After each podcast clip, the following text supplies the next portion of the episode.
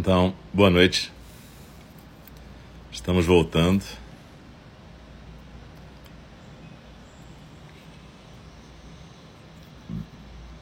Então, com a segunda prática de hoje, dia 3 de agosto de 2022, que é a nossa fala do Dharma, em que a gente está é, lendo o Sutra de Vimalakirti. A gente teve há pouco. Desculpe. A gente teve há pouco a meditação compartilhada.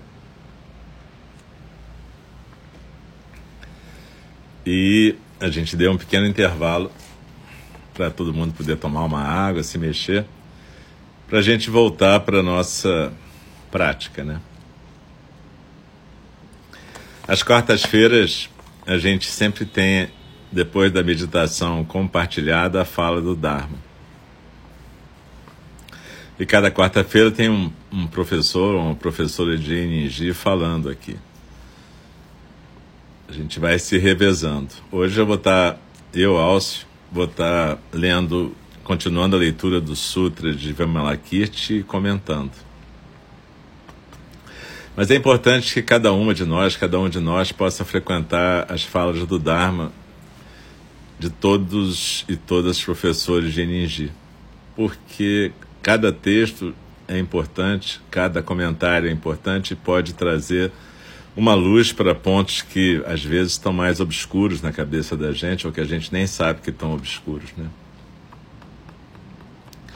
Então eu realmente aconselho a todas e todos que estejam presentes nessas falas do Dharma. Nossos professores, o nosso irmão Rafael, nosso irmão Diego, nosso irmão Ananto, nosso irmão Roberto falam, comentam textos interessantes e compartilham a experiência.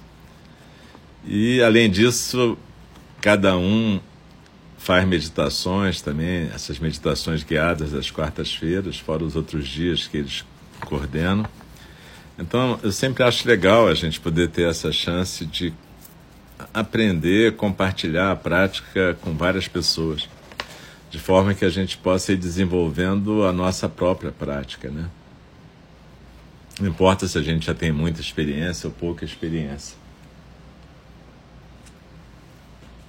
Então, na verdade, eu repito, estimulo muito todo mundo a que possa estar presente aqui nessas falas do Dharma. Então a gente, eu lembro sempre que a fala do Dharma é uma forma de zazen. E a gente então pratica a fala do Dharma assim. Eu pratico lendo e comentando.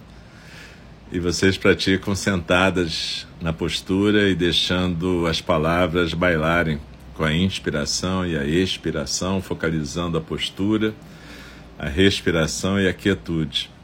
Depois, se vocês quiserem fazer um estudo mais didático, vocês pegam o texto, escutam de novo a gravação e assim por diante. Mas hoje é uma prática. A fala do Dharma é uma prática de zazen, beleza? Então, muito obrigado pela presença de todas e de todos aqui. Vamos continuar. Hoje a gente vai continuar a ouvir a conversa entre Vimalakirti e Manjushri, o Bodhisattva da sabedoria. Vocês lembram que eles estavam num, num aposento todo vazio, que o Vimalakirti tinha feito tudo desaparecer, pessoas, móveis. Então só quem estava lá era o Vimalakirti na sua cama e Manjujri conversando com ele e toda aquela entourage que seguiu Manjujri para lá, todos os bodhisattvas que seguiram, bodhisattvas e leigos que seguiram Manjujri até o palácio de Vimalakirti. E aí a gente parou no ponto em que Vimalakirti está ouvindo a pergunta de Manjushri. Então a gente vai recitar os, o voto da reflexão, um voto em que a gente faz a intenção de estar presente, e no final da leitura e do comentário a gente recita os quatro votos dos Bodhisattvas. A gente sempre recita esses votos três vezes e depois eu recito um versinho de Dogen Zenji, beleza? Então, muito obrigado pela presença e vamos à nossa prática.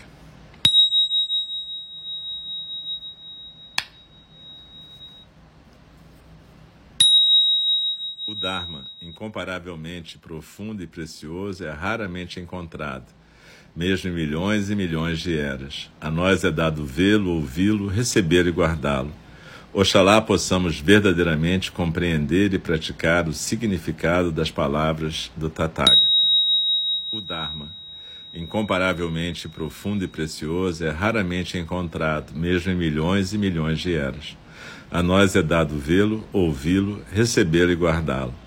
Oxalá possamos verdadeiramente compreender e praticar o significado das palavras do Tathagata. O Dharma, incomparavelmente profundo e precioso, é raramente encontrado. Oxalá possamos verdadeiramente compreender e praticar o significado das palavras do Tathagata.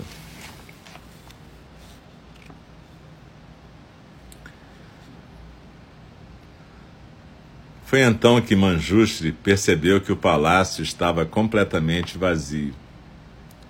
O que aconteceu? Por que a sua casa está vazia? Onde estão todos? Por que, que você não tem alguém como enfermeira? Os campos dos Budas são sempre vazios, respondeu Vimalakirti. Vazios de quê? perguntou Manjushri. Vazios da vacuidade. E Manjushri continuou a perguntar: como é que pode a vacuidade ser vazia? Respondeu Vimalakirti: Ser vazio de vacuidade é pensar que vacuidade é vacuidade e estar vazio disso também. Não levou muito tempo até que Vimalakirti chegasse no nó da questão. Será que ele estava dizendo que estar vazio de vacuidade é estar mais além de fazer a distinção entre vazio e cheio? estar vazio de conceitos, isso que me parece. Onde está a vacuidade? perguntou Manjushri. Você vai encontrá-la nas 62 visões errôneas, respondeu Vimalakirti. São 62 visões errôneas que podem ser encontradas no Sutra Brahmajala. É uma nota de rodapé. Que resposta fantástica e um ponto de vista excelente. Muitos seguidores do Buda Dharma, especialmente do Mahayana, esperariam que a resposta fosse: se alguém pergunta onde está a vacuidade ou o que é a vacuidade, esperariam que a resposta fosse: a vacuidade é o ensinamento radical do Buda. A vacuidade é encontrada nos sutras mais elevados, como Prashna Paramita Sutra e assim por diante. Mas ao invés disso, Vimalakirti disse que a vacuidade não é encontrada nas visões corretas, mas nas visões errôneas. A gente deve tomar nota disso. E então Manjushri pergunta: de onde vêm essas 62 visões errôneas? Obviamente, Conseguir um lugar para se agarrar em qualquer parte desse debate é extremamente difícil. Quanto mais tentar descrever o que Vimalakirti disse a seguir. Se eu tivesse compreendido, mesmo num nível intelectual apenas, o que Manjushri e Vimalakirti discutem neste sutra, ou as muitas outras conversas sobre esse tema que foram registradas, minha percepção do mundo samsárico seria de algo não muito além de sombras, ou uma bolha, ou um jogo de faz de conta, ou um brinquedo. Mas eu não compreendi essa conversa deles, nada, em qualquer nível. Quando pessoas como eu e você olham, veem, escutam e provam a nossa experiência não é de uma bolha, ou de um sonho, ou de um brinquedo. A nossa experiência é de algo tangível, concreto, sólido, muito gordo. Vimalakirti responde a Manjushri. As 62 visões errôneas surgem como uma exibição, uma vibração, um tom, um humor que reflete a qualidade do Tathagata Garba, ou natureza de Buda. Nossa, uma declaração chocante, para dizer o mínimo, mas particularmente escandalosa para aqueles de nós que tendem a ser sermos puritanos, moralistas e dualistas, e cujo hábito mais forte é ficar julgando e determinando o que é certo e o que é errado. Pessoas como nós sempre esperam que as visões errôneas se arrastem para fora de poços de sujeira ou eh, prisões fedorentas. Mas parece que Vimalakirti está dizendo a Manjushri que a fonte de todas as visões errôneas se encontra naquilo que achamos que é o sublime. Essa declaração dele tem sido citada muitas vezes nos ensinamentos Vajrayana. Mesmo assim, é uma noção que é virtualmente incompreensível para seres dualistas como nós. É como dizerem para nós que a fonte da escuridão é a luz. Mas, quando pensamos nisso, não são a luz e a sombra uma justa posição natural? Será que a escuridão não existe apenas, ou só existe apenas quando comparada com a luz e vice-versa? Pode haver somente escuridão? Nem pode haver somente luz. Se a escuridão e as sombras não fossem nascidas da luz, ou a luz nascida das sombras, como poderiam os fotógrafos fazer a sua mágica? Ao mesmo tempo, eu tenho um sentimento de que essa conversa não é sobre apenas o surgimento dependente, codependente da luz e das sombras. Aquilo que em si mesmo também é algo mistificador, especialmente quando você escuta pela primeira vez essa expressão. Não. Essa conversa é sobre algo muito além disso. É sobre cavar alguma coisa, acreditando que é uma pedra, e então descobrir que é de verdade um diamante. Me contaram que o diamante Corrinor não foi cortado e polido até bem tarde na sua própria história. Ainda assim, sempre foi um diamante. Se você tivesse visto o Corrinor antes dele ser cortado e pensasse que ele era apenas uma outra um pedaço de pedra escuro, feio, essa seria uma visão errônea. Agora que ele foi cortado, e trabalhado, é fácil reconhecê-lo. É um dos diamantes mais famosos do mundo. E até hoje a Índia e o Paquistão reclamam sobre como os britânicos o roubaram dos Sikhs no século XIX. Mas o ponto aqui é que, seja o que for que ele parecesse antes de ser cortado e polido, ele ainda assim era o diamante famoso, Corrinor, mesmo que ninguém soubesse. E ele era um diamante ainda muito antes de ser sequer chamado de Corrinó. Portanto, ter suposto que era somente um pedaço de pedra teria sido uma visão errônea. Onde estão os seus assistentes? perguntou Manjuji. Por que, que não tem ninguém aqui para te ajudar?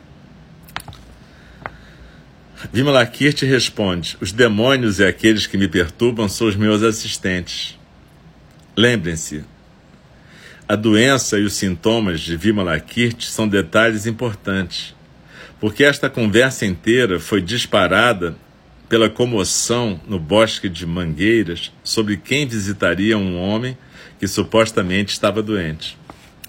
De novo, é uma luta fazer qualquer sentido dos profundos insights que, que esses dois bodhisattvas superlativos continuam a fazer aparecer.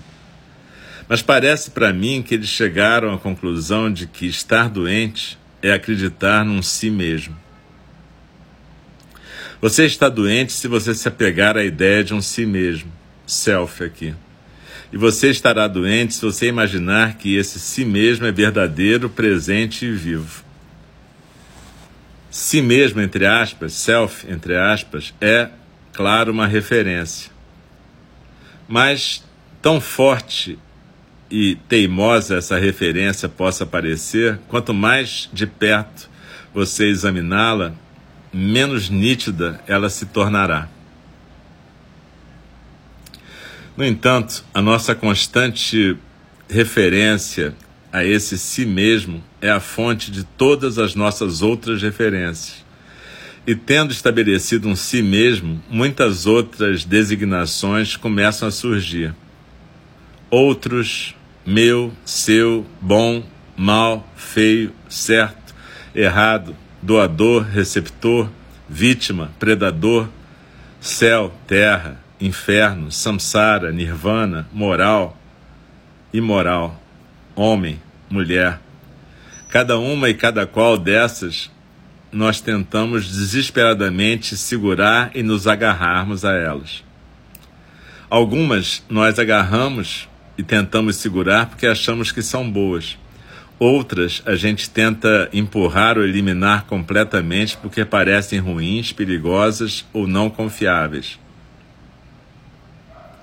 Examinando tudo a fim de julgar se vale a pena ou não vale a pena para nós, nós terminamos nos apegando tanto ao bom quanto ao mal e cada vez de uma maneira mais rígida. Do ponto de vista do ponto de vista desses dois bodhisattvas, nossa tendência a nos apegar é o que é realmente a doença. A gente só estará saudável, fortes e, em estado bacana quando a gente não tiver pontos de referência. Apesar da gente querer curar nossas doenças aplicando o remédio do caminho espiritual, significando as práticas de generosidade, paciência, concentração focada e assim por diante, as paramitas, já que esse caminho tem o objetivo da iluminação, quando ele é assim, é simplesmente uma outra forma de doença. Assim, tanto quanto concerne a Manjushri e Vimalakirti, o que quer que pratiquemos nesse caminho, mesmo a meditação, é também uma doença. Eles ainda vão mais longe, dizendo que se a gente achar que alguma coisa que temos necessita ser extraída, deletada ou purificada, como desejo, raiva ou ciúme, o exato fato de que a gente acha que tem que se livrar dessas coisas em si mesmo é uma doença. Como é imaginar que existe alguma coisa que devemos adotar, alcançar, adquirir ou acumular, como nirvana ou iluminação? Ou ainda a compaixão subjetiva e objetiva de acreditar que existe um si mesmo que sente compaixão e seres sencientes pelos quais sentir compaixão. Basicamente, tudo é uma doença ou uma aflição. Uma referência, um movimento e um fluxo de pensamento são todos doenças, porque nos levam para longe da verdade. Imaginar que existe tal coisa como uma doença é também uma doença em si.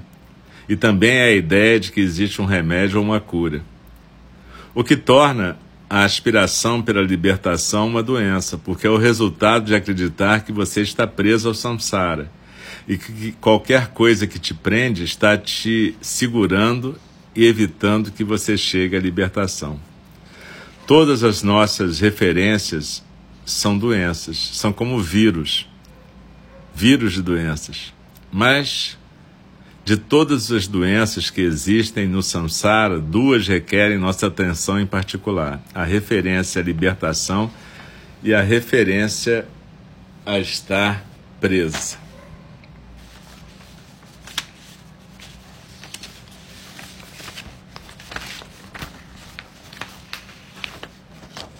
Aqui a gente chegou no nó do Sutra de Vimalakirti. Quando Vimalakirti mostra para Manjushri que, na verdade, acreditar na existência concreta desse si mesmo em si é a doença. Acreditar que você tem que se libertar de algo que não sequer existe também é doença. E isso deixa a cabeça da gente num nó, né? Porque a gente aprende de uma certa maneira e de repente vem o Vimalakirti e vira tudo de cabeça para baixo. Perceba, no começo do sutra a gente vai vendo como que os bodhisattvas e arhats todos evitam visitar Vimalakirti. É exatamente por isso. Aparecem aqueles exemplos todos em que Vimalakirti deu um nó na cabeça deles. E agora ele está dando um nó na cabeça da gente. Porque até então a gente estava, de certa maneira, se identificando com Vimalakirti. Mas aqui a gente está identificado com Manjushri na sua surpresa diante de Vimalakirti, de tudo que ele está falando. Ora, é, então é uma doença eu querer alcançar a libertação, eu querer me libertar Veja, o ponto aqui é que Vimalakirti está dizendo que a partir da hora em que você acredita num si mesmo concreto, o resto vem em decorrência disso. Essa concretude vai se espalhar para o resto do samsara todo. O próprio samsara e o nirvana serão concretos. Serão coisas ou estados a serem abandonados ou alcançados. Lembra aquilo que Dzonga Khyentse Rinpoche fala no comentário dele. É, é, a gente não consegue é, ver essas coisas como não é, tangíveis. A gente não consegue ver essas coisas como um sonho ou uma bolha. A gente vive na concretude. Por isso que Vimalakirti nos confunde quando fala: bom, eu estou doente porque eu estou acreditando num si mesmo. E essa crença em si é uma doença, assim como a crença na libertação dessa doença. Na semana que vem a gente vai estar lendo sobre libertação e prisão. E eu tenho a impressão de que isso tudo vai ficar um pouco menos obscuro para a gente. Mas vamos procurar ficar nessa semana com essa comunicação tão perturbadora de Vimalakirti. Se vocês puderem, escutem depois a gravação, leiam. Fiquem com esse verdadeiro Koan. Essa comunicação inteira é um Koan. Vamos ficar com ela essa semana e, de repente, a próxima vez que a gente for ler o Sutra, a gente vai continuar ouvindo essa conversa que nos deixa de cabeça virada, mas que é um novo caminho também para a nossa prática.